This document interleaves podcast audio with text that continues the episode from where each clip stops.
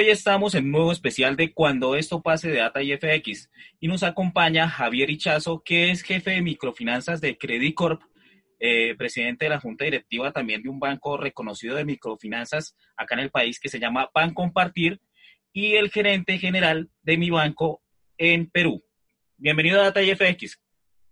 No, muchísimas gracias por la oportunidad de, poder conversar con ustedes.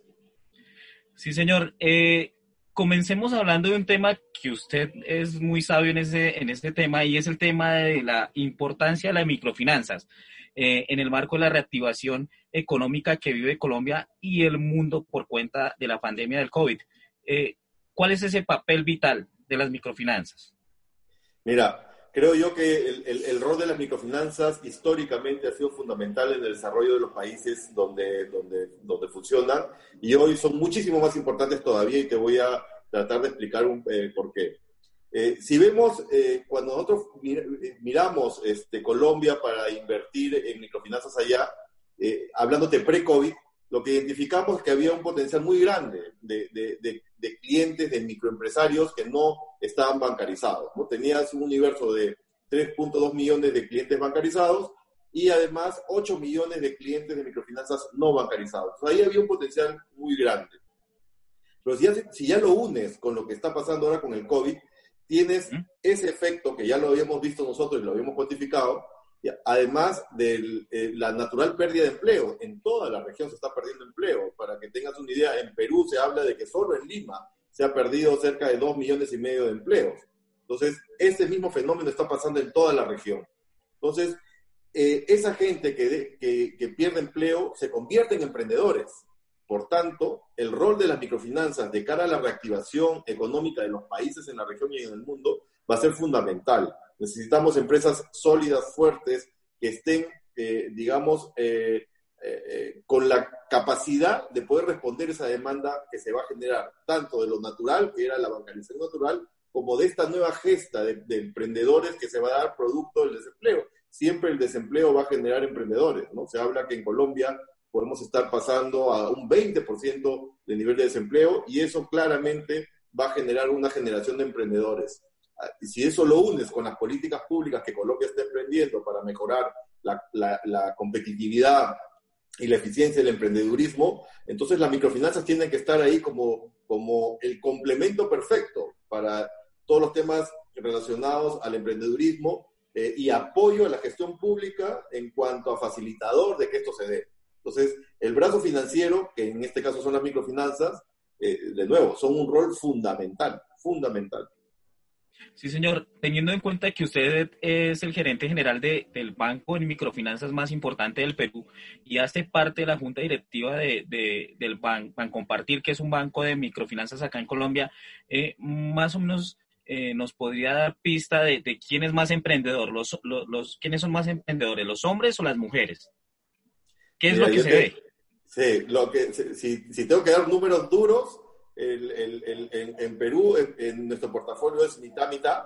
Este, eh, en, Colombia es, es, una cosa parecida. De hecho, las microfinanzas nacen en apoyo a las mujeres. Ese es el nacimiento en Perú, por lo menos hace 23 años de las dos entidades que forman, que lo que hoy es mi banco, nacieron para apoyar a, a las mujeres nace a partir de un, de un apoyo de una ONG que daba comedores populares, donde las mujeres eran las que entendían y se dieron cuenta que estas mujeres con un poquito de capital podían hacer labores en, en, casa, como tejer, coser o alguna otra labor, y poder ser una ayuda.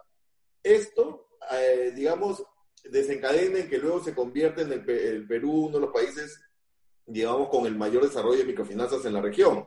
Pero el nacimiento es en apoyo a las mujeres. Eh, yo te diría que, que, el emprendedurismo es una cosa innata y natural en el ser humano. Eh, el tema es que, tienen que tener igualdad de oportunidades. Y en eso sí, las microfinancieras somos muy, muy eh, esmerados en darle igualdad de oportunidades tanto a hombres y a mujeres. En realidad, este, para nosotros son clientes, hombres o mujeres es exactamente lo mismo. Para nosotros tienen exactamente las mismas posibilidades eh, y la verdad que nos va muy bien con hombres y mujeres, no tenemos ningún problema con ningún, ninguno de los dos este, eh, eh, colectivos de personas, ¿no?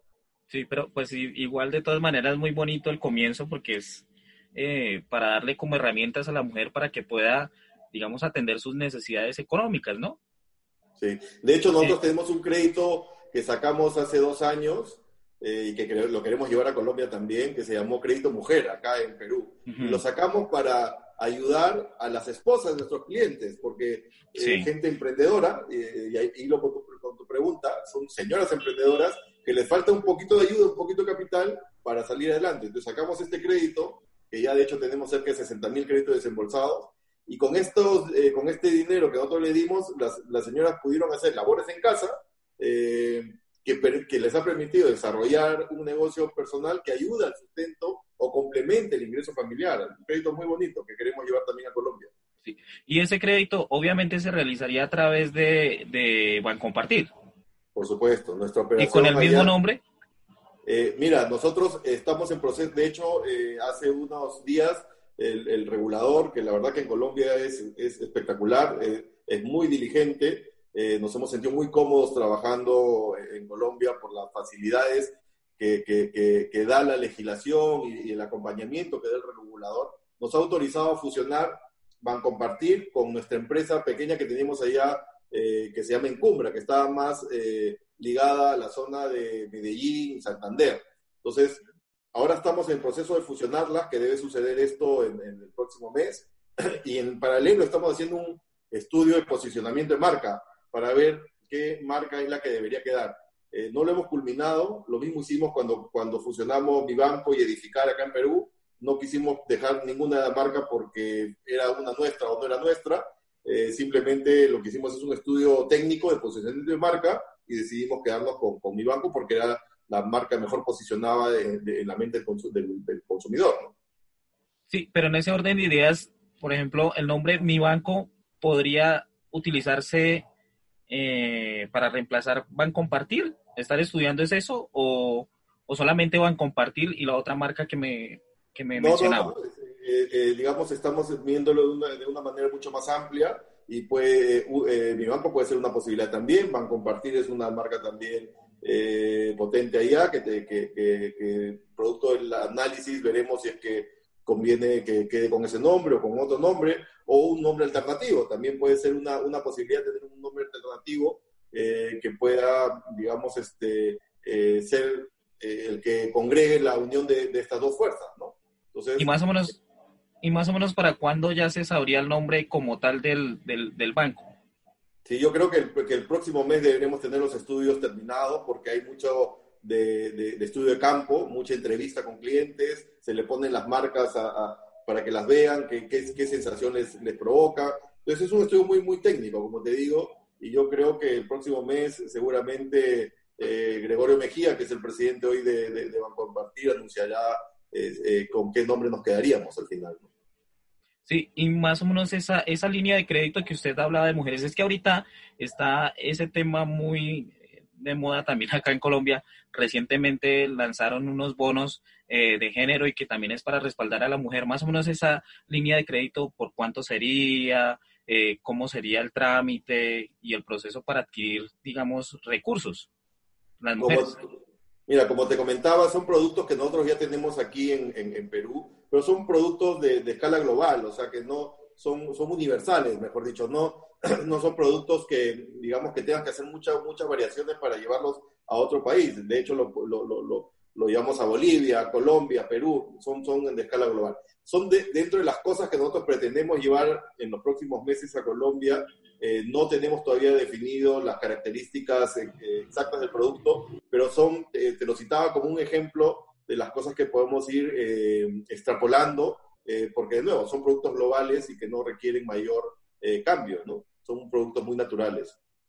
Sí, señor. Ya que nos metimos en todo el tema de la región, de hecho, desde el comienzo, ¿cómo ve, cuál es la visión de las microfinanzas en Colombia versus la región? ¿Por qué las microfinanzas son tan importantes?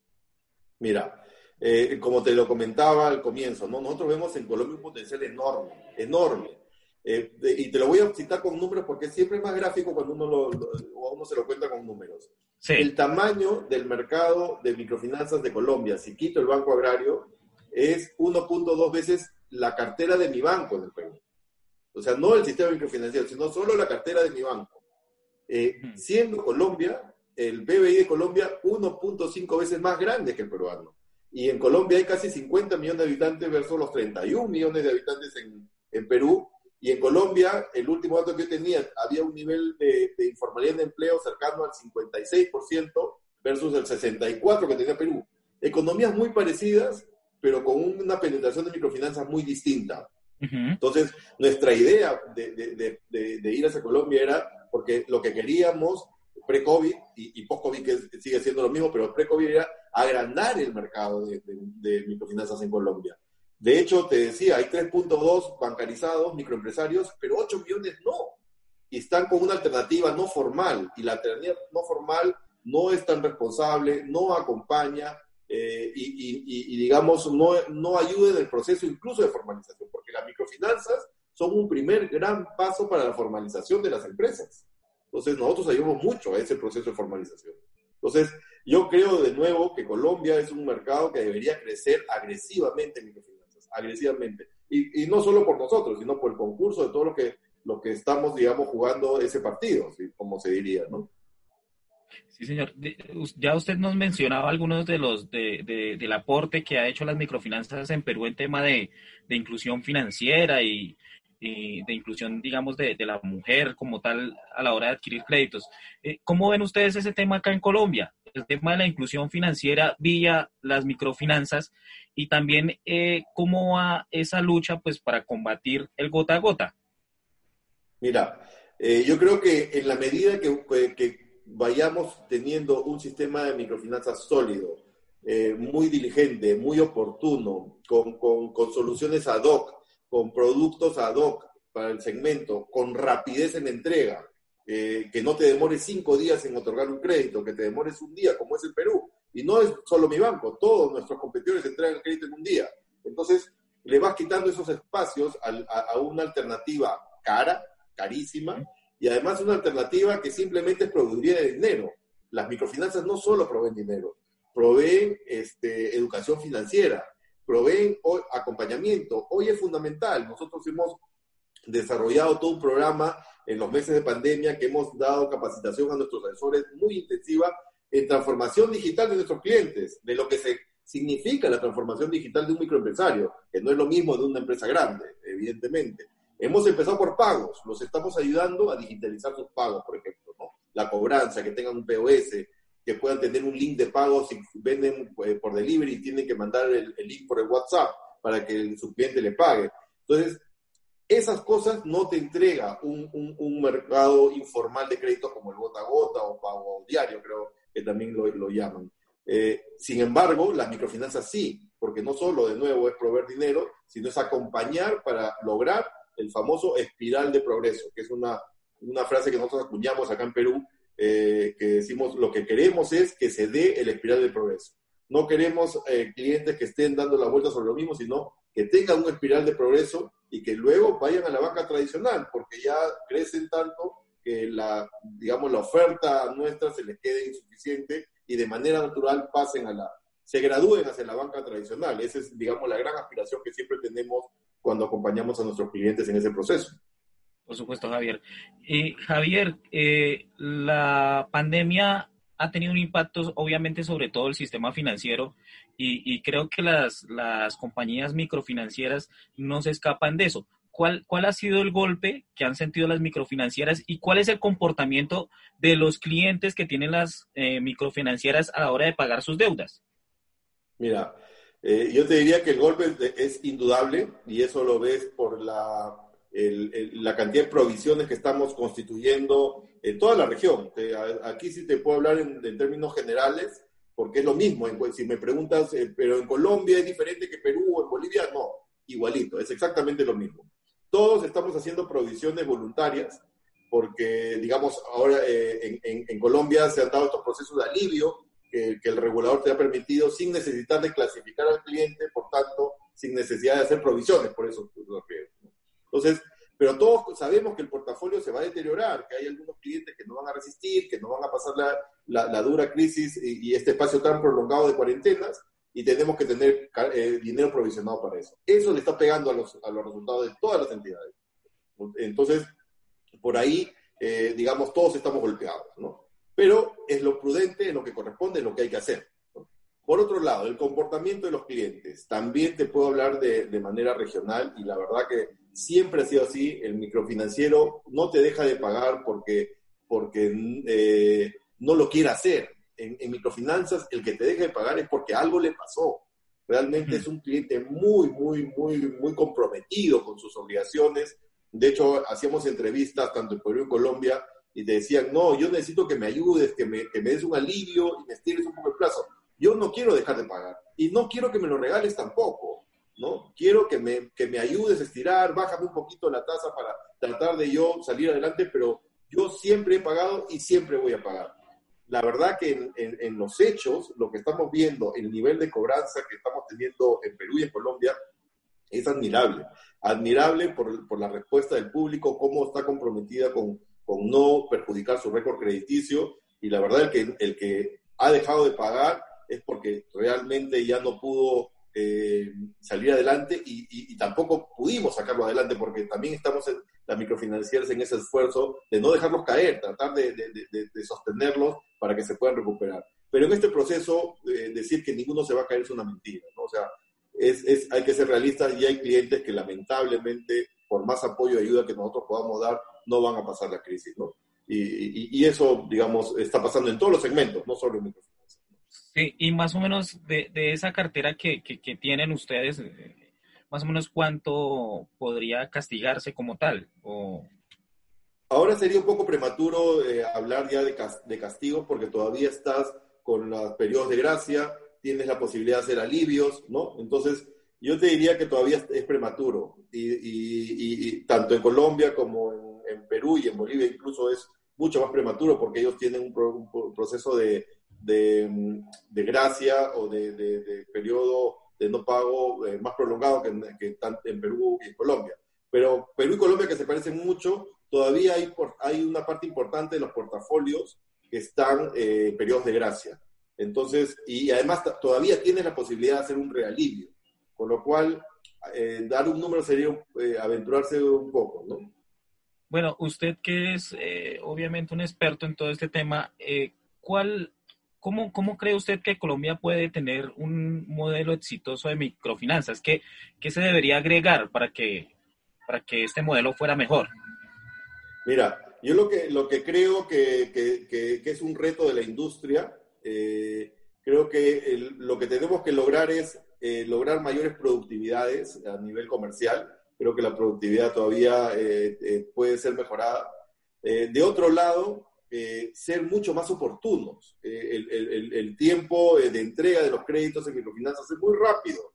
Eh, hay negocios que se dan en horas, ¿no? O sea, hay la oportunidad de comprar en un mercado de abastos un lote de, de, de, de algún tipo de verdura o el, ese, en ese momento, mañana ya no es el momento, porque mañana uh -huh. el camión ya se fue y ya esa oportunidad se perdió. Y así son los negocios de microfinanzas. Entonces, tener la posibilidad de ser muy eh, oportuno, estableciendo líneas inmediatas para que el cliente se atienda y que no pase por un proceso engorroso de, de tres, cuatro días eh, para lograr un crédito paralelo o adicional, creo que va a ser una de las cosas más importantes, además para combatir el, el crédito informal, porque al no tener yo esa posibilidad de tener una solución inmediata en lo formal, corro a lo informal, porque igual sé que voy a ganar dinero, ¿no? Sí, claro, eh, y, y más teniendo en cuenta que son clientes que, como usted dice, son muy puntuales a la hora de pagar y que si no pagan no es porque no quieran, es porque Así algo es. les, les, les, aconteció.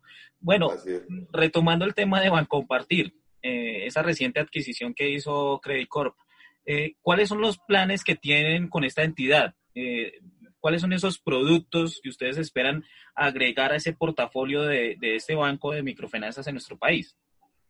Mira, en cuanto a, productos, te comentaba un poco estos, eh, crédito mujer. Lo que estamos viendo también es de replicar los modelos de alianzas que hemos, que hemos hecho nosotros en, en, Perú, que también, eh, de nuevo, son globales. No, no, eh, no, importa en el país que lo hagas, siempre van a ser eh, prácticamente lo mismo. Queremos también mover un poco el tema de seguros, porque este segmento también es muy carente de, de seguro, hay poca conciencia, pero cuando tú lo explicas, cuando tú le das facilidades, cuando le das productos ad hoc, el cliente sí los valora y muchísimo. De hecho, el oncológico que sacamos en Perú eh, fue un, boom desde el primer momento que lo sacamos, ¿no?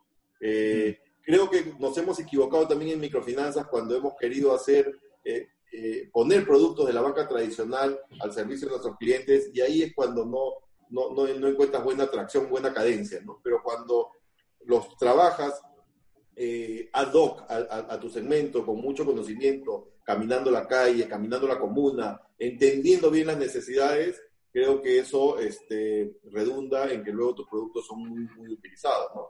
Y la idea nuestra es llevar las metodologías que usamos, eh, que son metodologías eh, también globales, de, formatos más ágiles, utilizando metodologías más modernas para tener una respuesta de mercado mucho más inmediata de la que podemos tener hasta ahora en, en Compartir.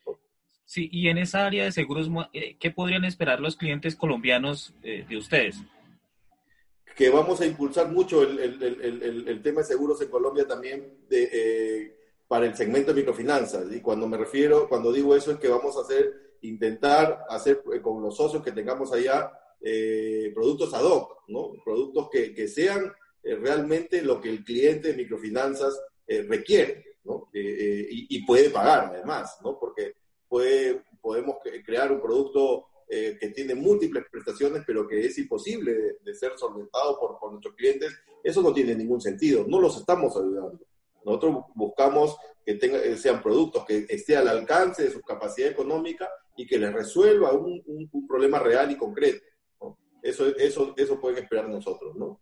Siempre nosotros trabajamos en el formato o en el modelo de cliente céntrico, todo eh, nuestro actual, toda la experiencia que buscamos que nuestros clientes tengan está eh, centrada en él. Él es la fuente de información, el cliente es quien nos dice lo que necesita, nosotros no le decimos lo que él necesita, sino recibimos de propia boca las necesidades del mercado. Por eso para nosotros es fundamental estar caminando las comunas, estar caminando las calles, los municipios, es fundamental estar por ahí. Javier, usted ha mencionado muchas veces el, tema del, tiempo, que la gente tiene que esperar uno, dos, tres días, a veces hasta más. Entonces, ¿cómo, ¿cómo van a trabajar ustedes, por ejemplo, en el caso de Colombia, a través de Bancompartir, en ese sentido, para reducir esos tiempos? Y más o menos, ¿de qué tiempos podría estar hablando un cliente colombiano que quiere ir a pedir un crédito en Bancompartir? Nosotros nos hemos puesto la meta de Bancompartir de un día, que es, que es un estándar que ya tenemos en Perú y en, y en Bolivia. En, en, ambos países donde nosotros ya operamos, eh, respondemos en un día y hay créditos que lo respondemos en el mismo día, ¿no? Eh, además, eh, ya establecemos líneas de crédito que se pueden autoservir a partir de las aplicaciones en, Perú y en Bolivia. Se pueden autoservir en el minuto. Este, entonces, nosotros aspiramos a llevar eso también a Colombia y lo vemos perfectamente factible. Eh, y, de hecho estamos trabajando en ello. Tenemos un equipo multidisciplinario trabajando con compartir para optimizar nuestros procesos y poder llegar a esa propuesta, ¿no? Si no llegamos a eso, es que no, eh, digamos, no, tendría mucho sentido. Lo que queremos es, de nuevo, ganarle espacio al negocio informal de, financiamiento. Eh, y esos 8 millones de colombianos que, tienen que acceder a alguna fuente, será en algún caso proveedores, en algún caso el gota a gota. Pero nosotros queremos ser una mucho mejor alternativa para esos 8 millones de microempresarios de Colombia que necesitan una propuesta formal, que de nuevo te digo, no solo es prestar plata, sino es acompañar en su proceso de desarrollo. Eso es lo más importante. es decir, que, que, pronto tendríamos algún lanzamiento de, de una aplicación del banco o, herramientas, digamos, tecnológicas para acceder al crédito por parte de ustedes.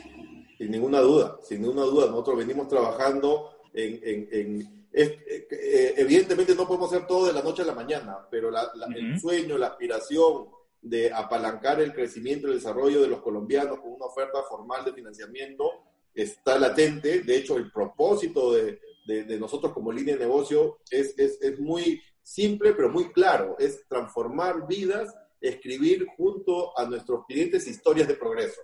Y eso es transversal, digamos, en los tres países donde operamos. Y en esa línea es la que, que, nos gobierna, que nos, que nos impulsa eh, el tener estos créditos oportunos en el momento que realmente lo necesitan, con mucha facilidad, con mucha conveniencia, es parte de transformarle la vida a la gente. Y en la otra parte es el acompañamiento que te decía. Es, eso es fundamental.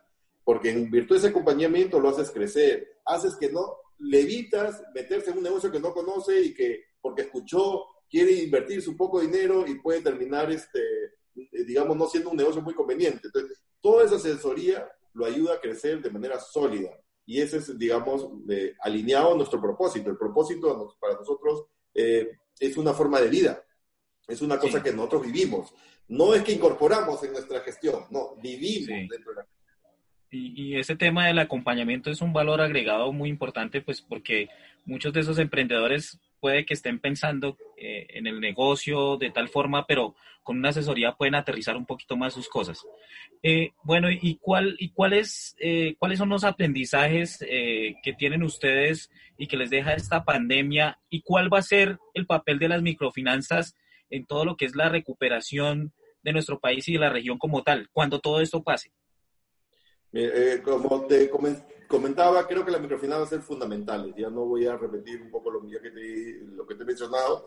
Eh, eh, básicamente por, porque ya había en Colombia un potencial de 8 millones de microempresarios no bancarizados y porque va a haber un desempleo, eh, al igual que en toda la región, que va a incorporar nuevos emprendedores al mercado. Por tanto, la microfinanza tiene que estar muy sólida.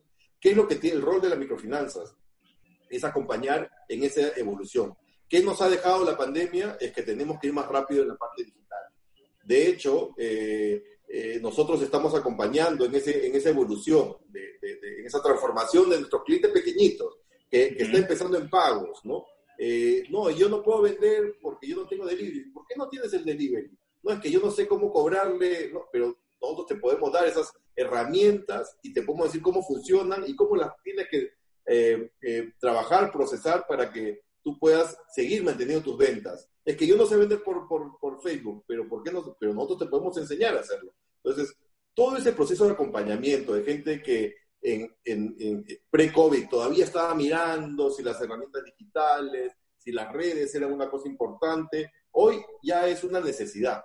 Y ahí tienen que estar las microfinancieras asesorando, acompañando, enseñando.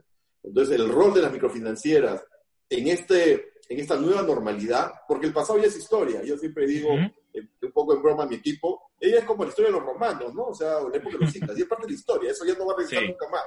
Ya estamos en otro momento y tenemos que vivir con ese nuevo momento y tenemos que evolucionar con ese nuevo momento. Si creemos que vamos a regresar a lo que teníamos en febrero de este año, eso es un sueño, eso no va a pasar. Eso solamente ya, todo cambió. Ya cambió y hay que acomodarse, ¿no? Hay que acomodarse. Y, nuestros clientes necesitan el acompañamiento para acomodarse. Recordemos que nuestros clientes de microfinanzas no tienen los recursos para contratar un, gerente financiero o para contratar un contable que los asesore. No lo tienen. ¿Quién es su referencia? La familia y el vecino. Y el vecino a veces el comercial o el vecino vecino. ¿no? Entonces, el rol del asesor ahí como, como, como asesor de negocios en, el sentido más estricto es clave y fundamental.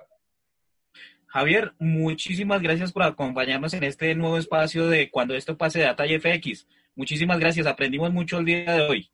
No, a ti por, permitirme compartir con mis hermanos colombianos algunas de las experiencias que hemos podido capitalizar en, Colombia y en, Perú y en Bolivia, países donde ya también estamos operando. Muchísimas gracias a ti. Muchísimas gracias. Y ustedes continúen con toda la programación de Data y FX Televisión.